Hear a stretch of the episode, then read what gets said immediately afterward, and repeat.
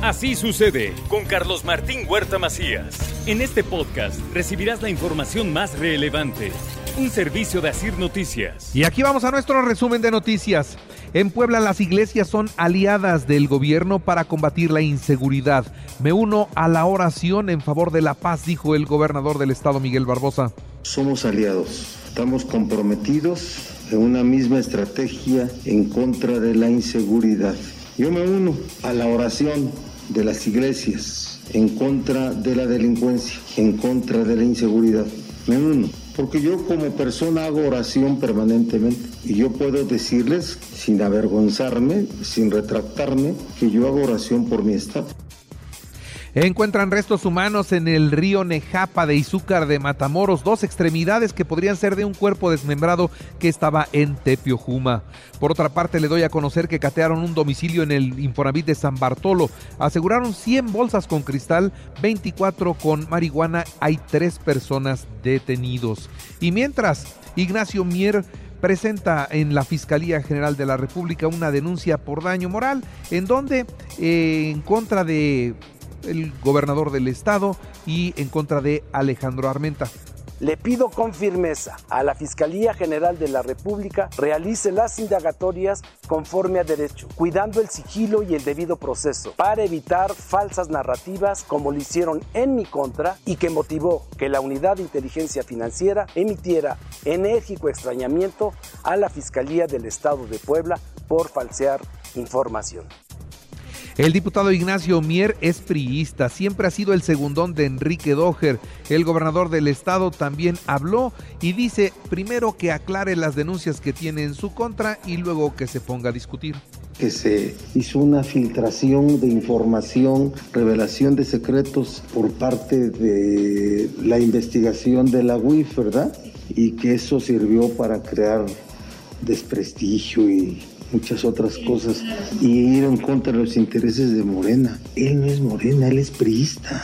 Él siempre fue el segundón de Enrique Doher. El retiro de ambulantes mejoró las ventas del comercio establecido y creció el flujo de turismo en Puebla. Esto es lo que destacó ayer el secretario de Gobernación Municipal Jorge Cruz Lepe. Dentro de todo este contexto, bueno, pues ha tenido repercusiones, por supuesto, favorables. En principio, el turismo, el turismo se ha acrecentado de manera formidable. Hay un incremento brutal en la llegada del turismo a Puebla. Segundo lugar, la venta de los comerciantes establecidos, también nos lo han comentado.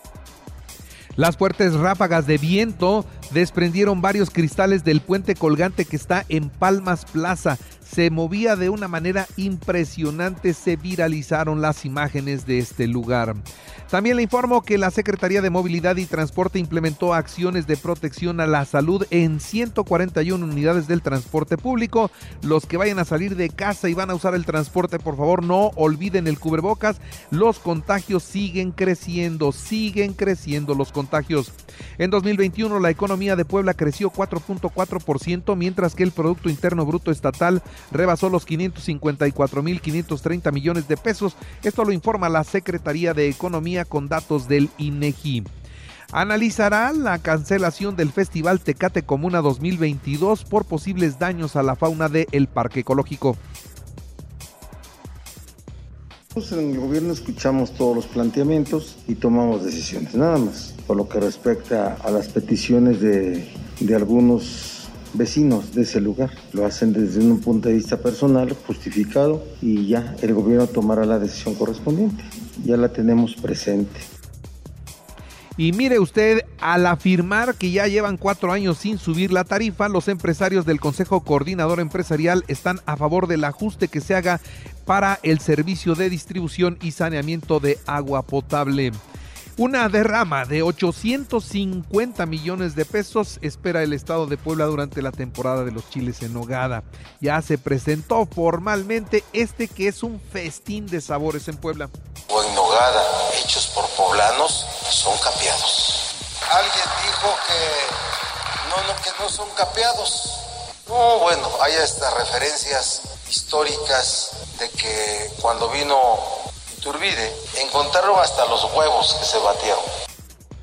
Bueno, por otra parte, déjeme decirle que el 9 de septiembre habrá un concierto con Javier Camarena, Adolfo Vargas y Fernando de la Mora, esto con motivo de los festejos patrios. Va a estar Javier Camarena, ese gran operista mexicano que anda por todo el mundo triunfando, Adolfo Vargas, ¿verdad? Y, Javi, y Fernando de la Mora.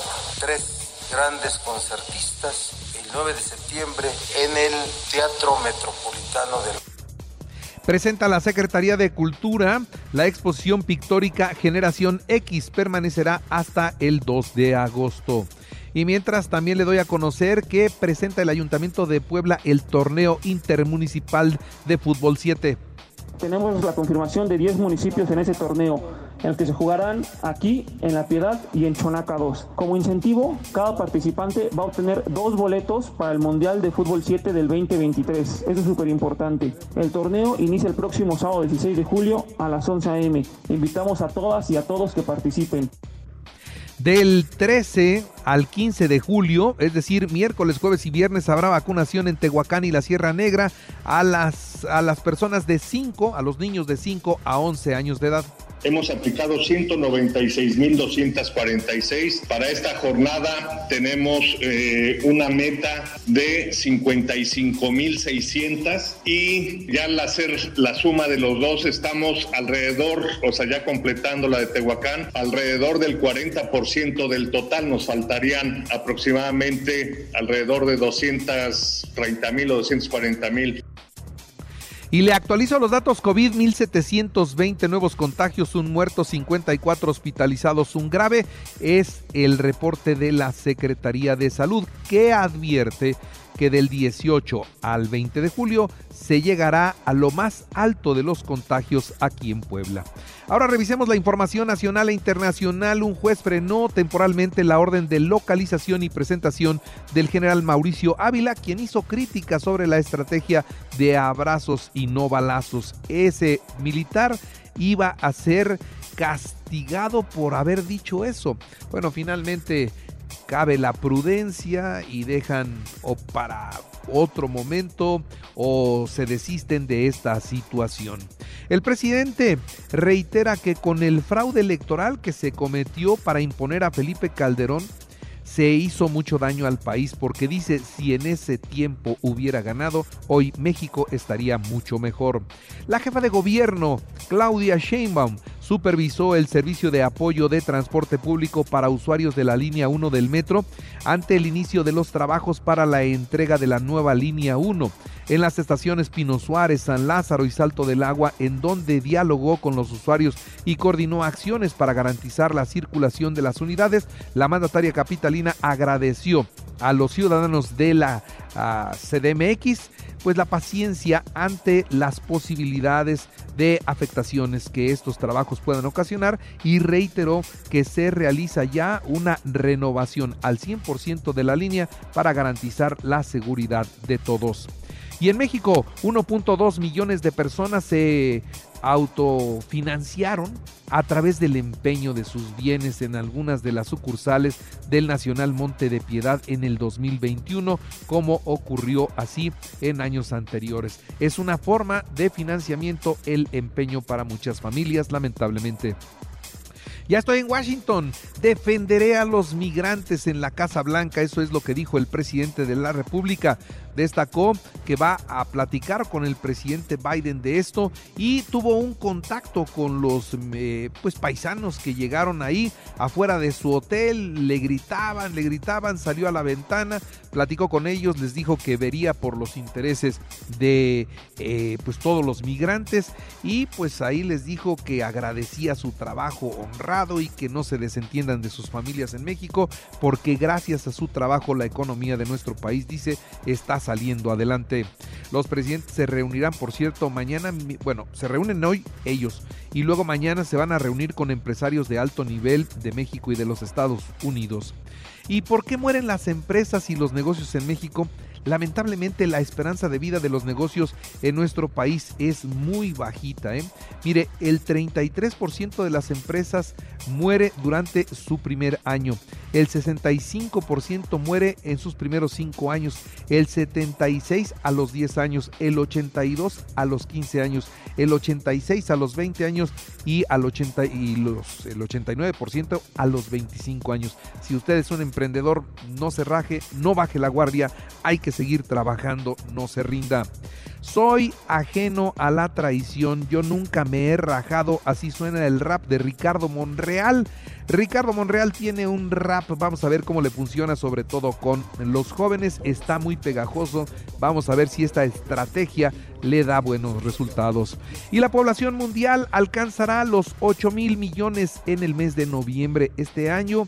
En la, pues en este crecimiento poblacional se perfila para el 2023 la India como el país más poblado del mundo. Son datos de Naciones Unidas. Y falsa la noticia sobre la muerte del Papa emérito, el Papa Benedicto XVI. Él sigue en su residencia, tiene 95 años y se desmintió su muerte. En los deportes, el delantero Santiago Ormeño reforzará a las Chivas. Néstor Araujo se reporta listo para jugar frente al Toluca. El Celta de Vigo viajó a México para medirse a los Pumas en amistoso el miércoles en el Universitario. Los Pericos de Puebla visitan a los Guerreros de Oaxaca hoy a las 7 y media de la noche. Los Mets de Nueva York 4-1 a los Bravos de Atlanta, Rayas de Tampa Bay 10-5 a las Medias Rojas de Boston. Eh, Puebla se declara lista para organizar el Gran Prix Mundial de Fútbol para Ciegos del 29 de julio al 8 de agosto. Y en Guadalajara se presentan como sede para el Mundial de Taekwondo del 13 al 20 de noviembre con la presencia de 1.200 atletas de 160 países del mundo. Y recuerde que así sucede está en Radio y ahora puede escuchar a toda hora y en cualquier dispositivo móvil o computadora nuestro podcast con el resumen de noticias, colaboraciones y entrevistas. Es muy fácil, entre a la aplicación de Radio, seleccione el apartado de podcast, elija noticias y ahí encontrará la portada de Así sucede. Así sucede con Carlos Martín Huerta Macías. La información más relevante ahora en podcast. Sigue disfrutando de iHeartRadio.